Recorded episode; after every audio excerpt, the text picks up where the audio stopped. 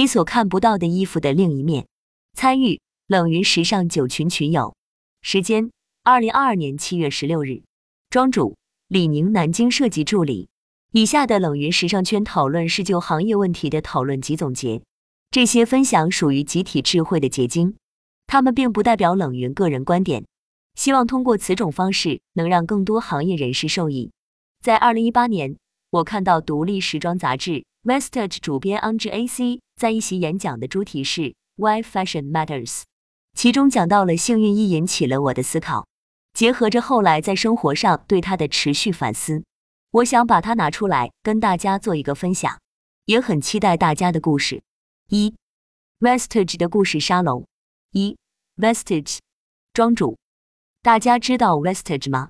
或者看过 Vestige 主编他在一席演讲的主题 Why fashion matters 吗？我看到冷云时尚圈公众号在去年十二月推荐时尚相关的书单里，有一群的云友就提到了这个杂志。云友 Noon，幸运衣 Vestige 的典故，大家知道出自哪里吗？庄主 vestage 是一本不同于看似很光鲜但内容文章并不引人思考的一般时装杂志的独立杂志。Vestige 主编 Andre 认为他所见的是时尚行业的错误一面，他思考着能不能做点不同的事情。能不能使这一切都不同？他说，其实也在寻找他自己的声音，于是辞去了时尚编辑这个的高薪工作，创办了 Vestige。Vestige 主编他的杂志，不同于一般的时装杂志。大家觉得不同会在于哪里呢？或者觉得一般时装杂志最缺的是什么呢？原有 Noon，缺的是创意或者真正的价值观。我觉得不同之处是找错误的地方，逆向思考。云有张捏捏。个人觉得是价值观，庄主缺少时尚行业之外的人对时尚的观点和研究，其实这样才能更全面理解时尚吧，摆脱善意视角。原有 Noon，不同的声音与视角，用时尚行业之外的人的观点来指出一些没有发现的问题，也许不够专业，但是足够真实。云有张捏捏，大众化、普适性，庄主。他希望有一本刊物能够严肃对待时尚，图片和文字同等重要，还要在工作上是发自业内人，同时又保持局外人视角。就找了人类学家、社会学家、艺术家、哲学家等等研究者，共同在学术方面探索时尚，只为更好理解研究对象。这本书每年出一期，到现在为止共有十期，每期主题分别叫物质记忆、时尚与魔力、时尚与羞辱。时尚与力量、慢、失败、男子气概、真实、资本，以及最新一期的质疑。每期的名字都可以看出这本杂志的核心。云有 Y O Y O，一般的杂志有好多的广告，与时尚潮流相关的内容，比如化妆品、时尚造型、发型类、明星采访等。个人觉得缺少与时尚设计相关的内容，例如艺术性、创新思维等深入的内容。庄主，是的。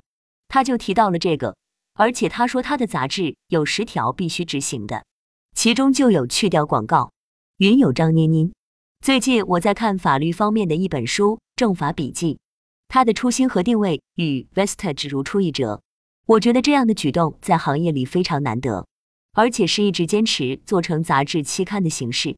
云有 Noon，初心意的始终难守。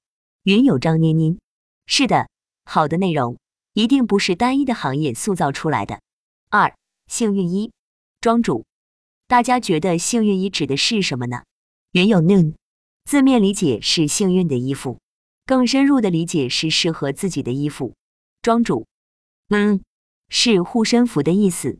在时尚与魔力那一期，有个时尚行业学者 Elizabeth Wilson 教授提出了幸运衣的概念，即当需要一些额外支持的时候会穿的衣服。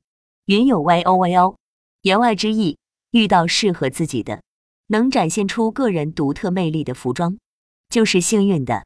庄主，我选了他讲的一个故事，可能会让大家对幸运衣更加有所了解。Vestige 的故事沙龙邀请了一些在时尚行业工作了三零到四零年的职业人，有设计师、造型师、音乐家、模特、场景设计师，找出他们个人觉得改变了人生。或者人生观的衣服，其中有一个名叫 Irene Sue w a g n y 的七十多岁的女性，她当山本耀司的左膀右臂已经有几十年了。他穿了一件特别大的黑色冬衣参加故事沙龙。他告诉听众们说，他穿的这件外套是十五年前山本耀司送给他的礼物。山本耀司告诉他说，这件外套是有魔力的。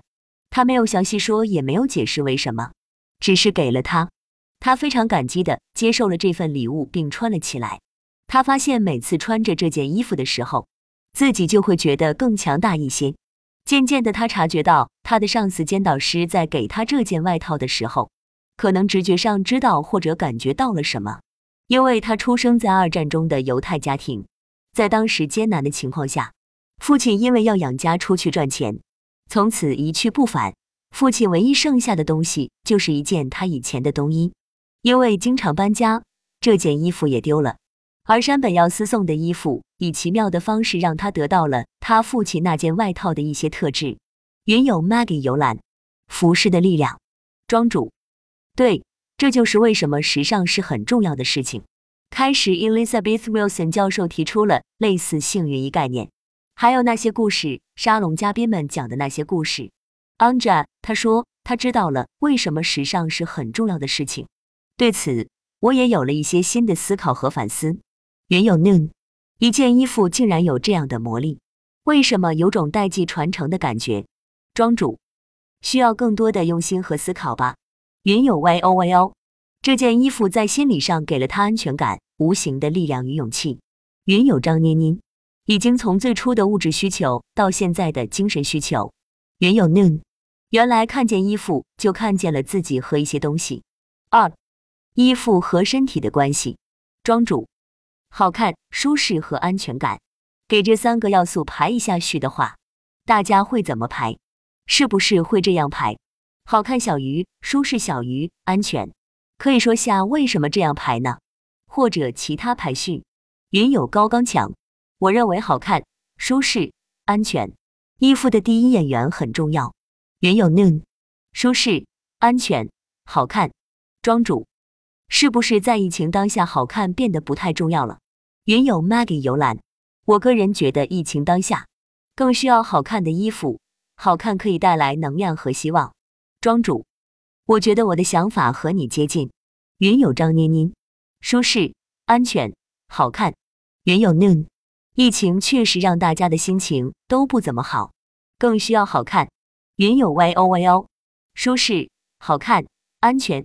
个人觉得舒适是作为一件成衣最基础的需求。如果衣服穿在身上不舒服，再有更多的附加值也不会选择穿在身上，挂在家里欣赏的除外。好看是我为什么会中这一件而不另一件的挑选因素。庄主，好看小于舒适小于安全。我觉得这是一个发现的过程，并不是思维顺序。因为这样想的话，那这三个东西就会是注定分离的，就会出现到底什么是好看的，不舒服。好看有什么用啊？我就喜欢这样，哪怕它是不舒服的。我觉得我们可以发现这三个要素之后，再把它们倒过来，即安全感小于舒适小于好看。先通过了解自己内心所需，知道核心所在，再去愉悦自己。最终散发的就是好看了，这三个东西就会密切联系，个人审美才能建立起来，并且更好的扩展边界，对自己有很清晰的认识。在此，大家也许有个疑问：那最后散发的好看，就真的是好看了吗？这个好看，就是别人和自己所共同认为的好看吗？愉悦自己，就真的会让自己愉悦吗？怎么知道自己真正的需求呢？原有 noon。有些年轻人为了显示自己有个性吗？庄主，嗯，可是有一些年轻人就喜欢不舒服的，这个现象是为什么呢？原有 no 那不一定，不舒服穿在身上就难受。我觉得自己舒服，觉得好看的衣服，别人才会看起来觉得舒服和好看。庄主，可能是因为别的因素，比如归属感，与不舒服相比起来，更愿意选择具有归属感的衣服。如果选择个性能让自己感觉很良好，就会去这样做吧。云有 Y O Y O，确实也有很多这种现象。我观察过自己的衣柜，当时冲着好看买的衣服，一般穿不长久。一光好看但不舒适的服饰，穿着不舒服，久而久之就不愿意多穿了。二有些好看但不舒适的衣服穿久了，不是掉色、掉线等质量问题，总有各种问题，时间长了也不美观了。三每个时期的审美不同，以前觉得好看的，现在并不一定认同，所以后期购买的衣服，我会选择把舒适作为第一考虑因素。庄主赞同，我也是这样。每个时期的需求也在变化。云有张妮妮，这三种因素之前我也都分别尝试过。其实现在的服装技术已经能做到基础的安全舒适，其次就是你的设计和样式。我现在的服装都是在精不在多，更注重情感需求、场合的需求和个性表达。庄主，接下来的内容和你们这些话有些联系了。一、归属感，去零 vs 显灵。庄主，归属感。在此，我们引用百度对它的定义：是个体与所属群体间的一种内在联系，某一个体对特殊群体及其从属关系的划定、认同和维系的心理表现。原有 noon，比如汉服。庄主，对，大家知道去龄和显灵分别的装扮是什么样呢？分别是针对什么人群？原有 noon，去龄是中年群体用粉红或者浅色，显灵是少年群体用黑色或者深色。毕竟谁都有过少年喜欢穿黑色，显得自己成熟的体验。庄主，是的，去龄我划分的定义为不显示真实年龄，更多的是希望使自己看起来更年轻些的装扮。更常见的是女明星这类人群，好像在目前来看，年轻依然还是女明星保住饭碗重要的需求。云有 Y O Y O，职业装穿上给人专业的印象。庄主，还有另外一个现象。更多关于无关年龄的态度，装扮上不同于前者刻意追求年轻稚嫩可爱那种感觉，也不会觉得自己要去选大家普遍认为适合年龄的服装。原有 noon，那就是过去的我。云有张妮妮，去龄和显灵的装扮都会涉及到特定的的元素定义、颜色、细节的局部设计感，比如泡泡袖和领口袖口。云有 Maggie 游览。还有一种去龄是一种状态和生活态度，比如六十岁就喜欢自己的皱纹，但衣着打扮时髦，如模特马姐。庄主，设计上的细节也能体现出很大的不同。在我看来，这些人群更喜欢穿很基础的衣服或者中性服装，在设计上的惊喜感更会让他们感到兴奋。这个惊喜感可以是文化上的共鸣，每个年代出生的人接受到的文化不一样。所以我觉得设计师要抓住当下是很重要的事情，而实现这目标的方法是把自己浸没在日常生活中，观察、思考、感觉，最后记录。云有 Maggie 游览，对的，中性更显时尚，不会有老年装的标签和固化着装思维。庄主，是的，云有 Noon，能静下心来的人很少，能看见真相的人也很少。庄主，对，就是大概这样的。我感觉他们很注重细节，就像张捏捏说的，原有 noon，中性服饰还是挺有时髦感的，而不是老年人所谓的大花大红什么的，太限制了。庄主，比如我喜欢的优衣库萝卜裤，好像是在二零一八年上市的，它不同于淘宝上大多简单的上宽下窄，它的巧妙在于有个曲线从裤腰到裤脚，基础款上透露着具有东方特质的柔中带刚。原有 noon，基础的衣服更简单、更好搭，也更好看。庄主后来在 Le Mer 看到这条裤子与诗人沧桑气质的结合，还有马丁马吉拉也看到这条裤子与硬质材料牛仔碰撞，他们真的是抓到了我的共鸣。除了文化上的共鸣，设计的细节也可以是功能升级与形式美感的巧妙碰撞，这个挺多见的。比如第二两千零二十二秋冬女装的高跟鞋上。运动防牛角带与典雅的绣花。另外，我觉得大多运动户外服装是在性别和年龄上偏向中性的服饰。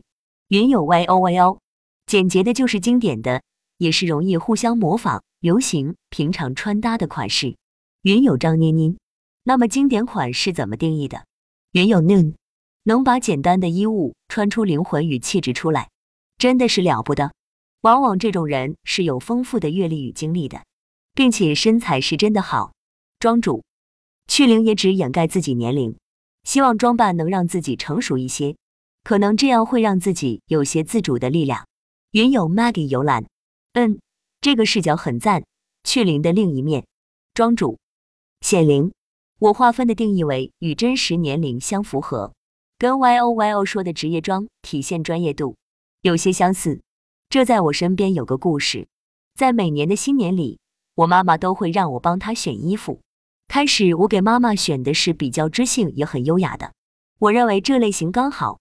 我妈说不行，非要我在搜索框上加“中年”这两个字，显示的全是我认为非常土还很老的衣服。可是这让妈妈感觉好。在后来的继续了解，我发现大城市中年女士普遍打扮偏慢一些，小城市小镇中年女士打扮就着急往老的方向。环境的影响是存在的，而且在这个环境里，穿着与大家的期望相符合，会获得大家的信任，从而自信。今年我给自己买了新衣，是优衣库白山联名系列的加棉衣，因为是中性服装，而且对身材修饰度也不高，我和我妈都很喜欢。我就给我妈穿着试了下，挺好看，皱纹在衣服的衬托下更加大气美丽了，还有些优雅。云有 Y O Y O，我给爸爸妈妈挑的服饰，他们总觉得那是年轻人才会穿的，而我却认为他们这个年龄刚刚正好，年轻人不一定能驾驭。云有张捏捏，人心底的情感表达通过服装外化，对他们这个群体来说，这个现象产生的是积极作用。庄主。赞同，在这件事情上，我跟我妈互相影响，也都有所成长。我觉得跳出大众定义，还是跟随环境，他们并不是相对立的事情，或多或少取舍在自己。云有高刚强，但有的老年人穿的反而比中年人还花哨。每个年龄层次的想法还是不一样的。云有 Maggie 游览，也需要我们辅助他们实践，否则他们自己不敢尝试，他们只想和周围的人一样。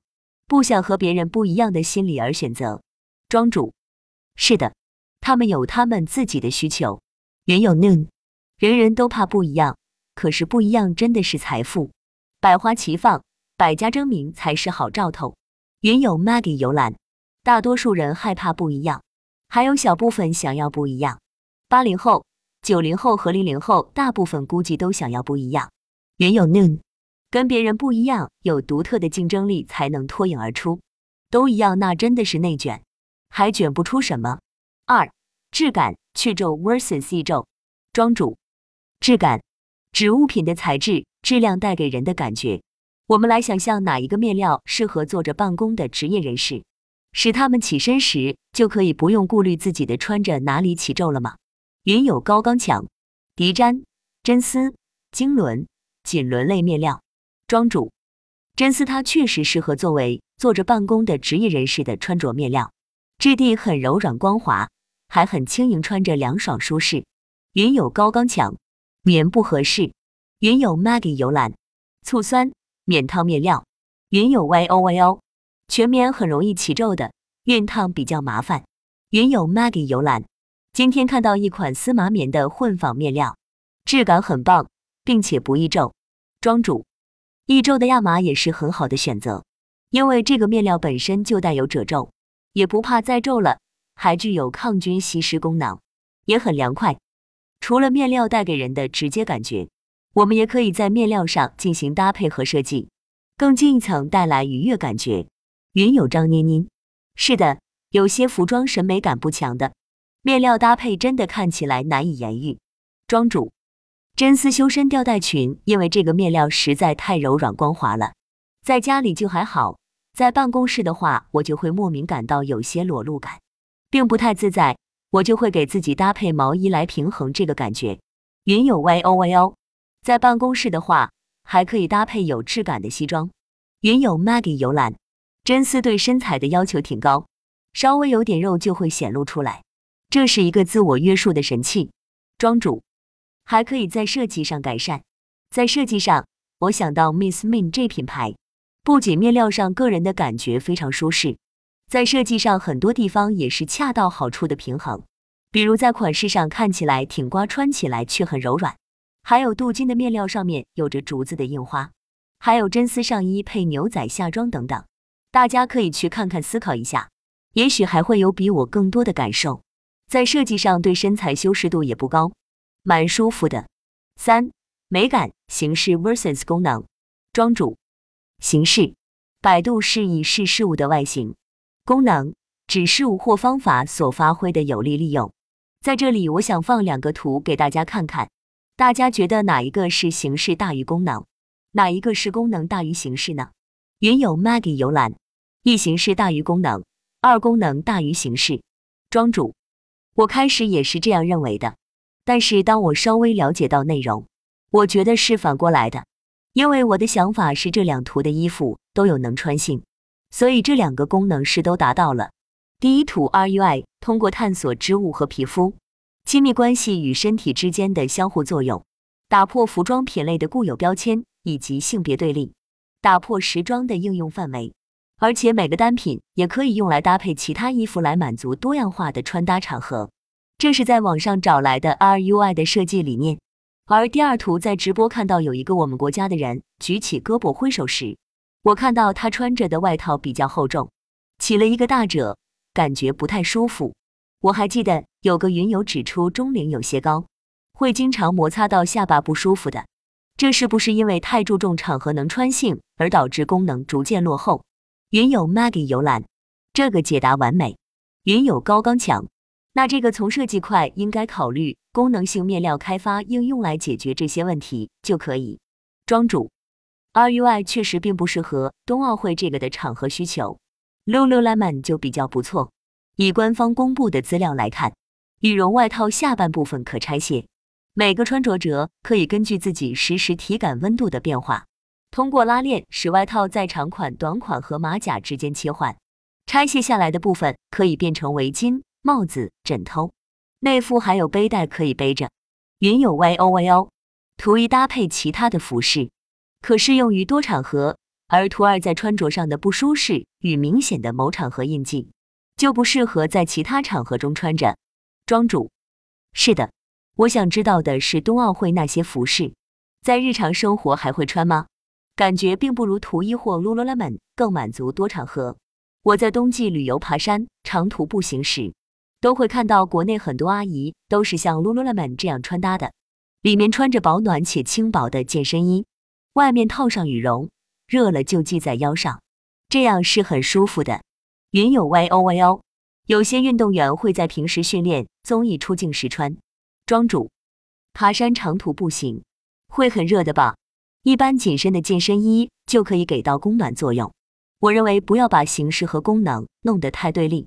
而是要让它们互相碰撞，才能形成螺旋形成长。形式美是有功能的，功能美是有形式的。衣服不只是用来让身体变美，而是让衣服能与自己的精神和谐共处，生命力更加自由完满才好。云有 Y O Y O，这个理念很棒。我在有次展销会上看到同样的理念与类似的款式，Zero Down 空气智能调温服装，可以拼接袖子、帽子。冷了可以充气，提供人体所需的温度；热了就放气，降低温度。我去试穿了一下，特别轻，穿身上无重量感。三，不止审美，更是思维。一，包容设计不止残障。庄主，我想问下，你们认为包容设计是什么呢？云友 Maggie 游览，不懂，需要庄主科普。云友 Noon，没有文化限制与偏见的设计。云有 Y O Y O。不挑身材、年龄、性别，庄主，我也不是很懂。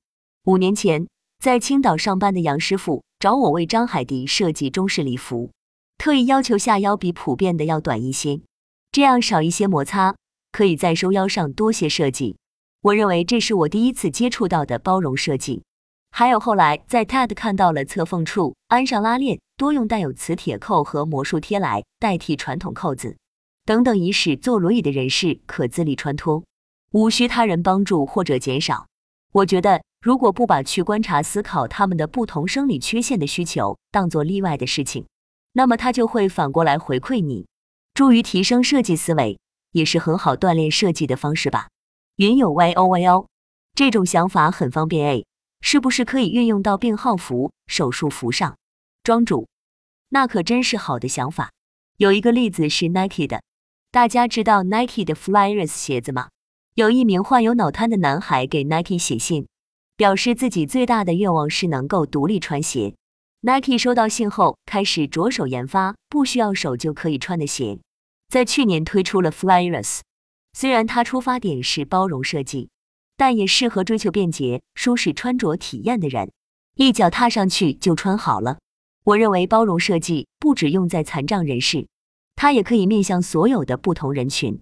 我很喜欢的 N E N S I d o j a k a 最近很火的 Mugler 等等，我认为他们也是包容设计，因为他们不只是在身材上的衬托、修饰，敢于表现自己，给女性带来的自信，还延伸到当下女性的精神需求，尤其是女性凝视下的自我性感，还有上面的 R.U.I. 无性别，对不同身材的包容的理念。去倾听他们的声音，并对他们予以平等而视，而非他者化的尊重，因为这就是互相都能给予帮助的事情。云有 Y O Y O，记得之前看到一句话：社会文明的进步在于对待弱者的态度。庄主，这话说的真是太棒了。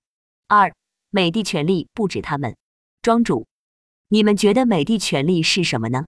或者发现最多都是什么样的人群来用呢？我认为美的权利不只是从事时尚行业的人用来探索美，还有残障人展示自己的美。它可以是属于我们追求自己的美丽。云有 Maggie 游览，美的权利人人都有吧？只是能做到什么程度，这跟思维、理念、经济、场景需求都有关系。庄主，是的，人人都可以有。云有高刚强，每个人都有追求。庄主，我有一个朋友。他皮肤挺黑，还酷爱运动。我看到他身边的人会跟他说要穿什么颜色的衣服，这样显得白一些。我也看到了网上的好友喜欢美黑，爱穿浅色的衣服，偶尔会穿荧光色衣服来衬托黑皮肤。我发现他们的不同点在于，后者清楚自己的需求，并且勇敢追求自己的美。我觉得横竖条纹都不重要，重要的是自己想表现出什么，是圆润一些还是瘦一些呢？云有高刚强，横条还是很挑人的。庄主，还有我上个月在 B 站刷到的《我叫刘小样》纪录片，我被他的对自己衣服和没有自己想法吸引住了。即使是出生在农村女人，同样也有美的权利。他的回答真好，使我有了新的认识。他说他农村人喜欢艳的衣服，是因为整天都要跟土打交道，穿跟土颜色相近的衣服，那不是更土了吗？而且鲜艳的衣服上寄托着他的一种想法，就是想活得精彩点。云有 noon，人和人的区别在于想法，魅力在于想法与自己的思考。庄主，是的，很多人说审美没有高低之分，我觉得它确实是没有高低之分，但错在很多人把它作为终点，而不是开头，从而失去了对它的思考、相互培养的可能。云有 y o y o。刘小样说过：“我宁可痛苦，我不要麻木，我害怕失去对生活的激情。”当时被他的经历、想法、思路震撼到了。或许人人心中都有一个刘小样，只是都藏在从不对人提起的角落。云有 noon，一位农村女性有这样的见解，太了不起了。三，穿衣自由不止自己。庄主，大家还记得去年夏天？咱们讨论的商业峰会，两个女士演讲者的穿着：圆领卫衣加骑行裤加帆布拖鞋吗？云有 Maggie 游览，记忆犹新。云有 Noon 没去，庄主我也没去。我看到了大家的讨论，这让我觉得衣服好能给自己舒适感、安全感，搭配好能让一个人感到力量强大。现在的人对服装感知界限又进一步延展。已经开始重视舒适甚至安全感，但整体来看，我觉得还未到搭配好。我认为搭配好是集融合又突出自己，自己先塑造了融合氛围的穿搭，接下来根据自己喜好进行自由发挥。原有 noon，一件好衣服诠释着一个人。庄主，我想到上面张捏捏老师的话，情感需求、场合的需求和个性表达这三个结合起来，才能达到穿衣自由。融合不是妥协讨好，是引领；自由不是浮夸叛逆，是自我。我想哪一天能达到衣服好、穿搭好，那么这天穿衣自由便是真正的到来吧。